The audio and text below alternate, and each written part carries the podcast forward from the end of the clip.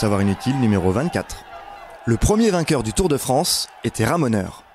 Et il a fini pompiste. Les savoirs inutiles néons. Les savoirs inutiles. Savoirs inutiles. Néon.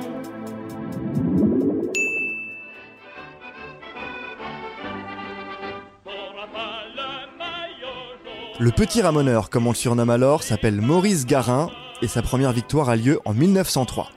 Le Tour de France est créé par le grand quotidien sportif du moment, une sorte d'ancêtre du journal L'équipe, mais qui s'appelle alors L'Auto et qui lance donc une compétition de vélo. Premier inscrit, Maurice Garin porte le dossard numéro 1. Les 6 étapes, 2428 km, relient les 6 principales villes françaises, Paris, Lyon, Marseille, Toulouse, Bordeaux et Nantes. Maurice Garin les parcourt en 94 heures, 33 minutes et 14 secondes. Dès la première étape, le petit ramoneur étire le peloton. Son challenger chute à 200 mètres de la ligne d'arrivée et Maurice Garin finit premier. Il remporte aussi la cinquième étape. On le soupçonne d'avoir demandé à des coéquipiers de faire tomber son concurrent et de lui casser son vélo. Il aurait même proposé 100 francs aux autres coureurs pour qu'ils n'interviennent pas. Au départ de la sixième étape, Maurice Garin se fait carrément huer par la foule, mais il ne se décourage pas et l'emporte. Maurice Garin devient alors le premier vainqueur du Tour de France et il gagne 6125 francs.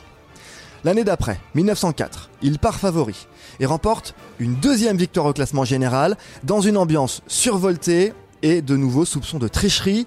Les rivalités régionales sont exacerbées, des bagarres éclatent dans le public, on couche carrément des troncs d'arbres sur la route. Pendant la compétition, Maurice Garin déclare Je vais gagner ce Tour de France à condition que je ne sois pas assassiné. Il arrive bel et bien le premier, mais il est disqualifié quatre mois plus tard pour soupçon de tricherie, disqualifié ainsi que le deuxième, et le troisième, et le quatrième. Le vainqueur est donc le cinquième, Henri Cornet. À 19 ans, il est et restera encore le plus jeune vainqueur de toute l'histoire du Tour.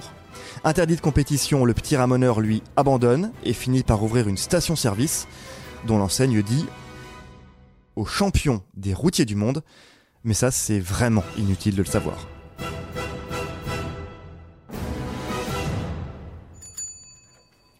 Si ce podcast vous a plu, abonnez-vous, likez, commentez. Les Savoirs Inutiles Néon, c'est aussi une appli et un compte Insta. Et Néon, c'est sur néonmag.fr et tous les deux mois en kiosque.